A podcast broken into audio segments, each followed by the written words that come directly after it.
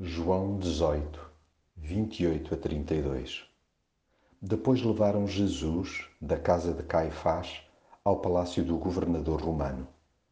Já começava a amanhecer e, para poderem celebrar a Páscoa, os judeus não entraram no palácio porque as suas leis o proibiam.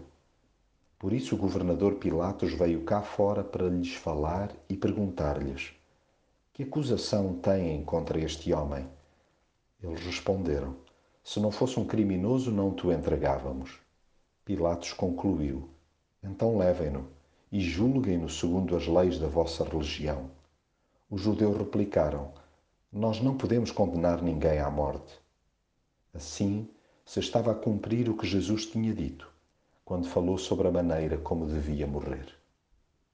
A cegueira religiosa é do piorzinho que pode ocorrer na Terra.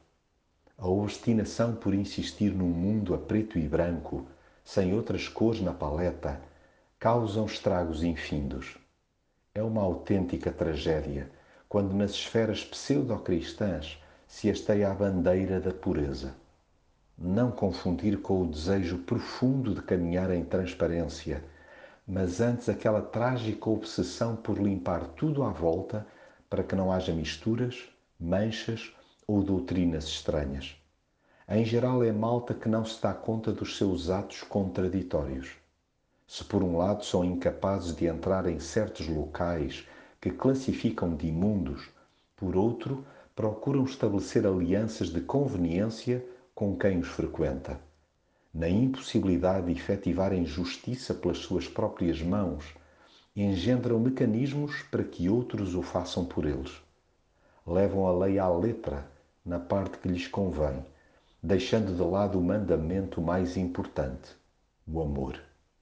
Cuidado quando somos tão ciosos da excelência nos pormenores litúrgicos e descuramos o serviço abnegado a pessoas.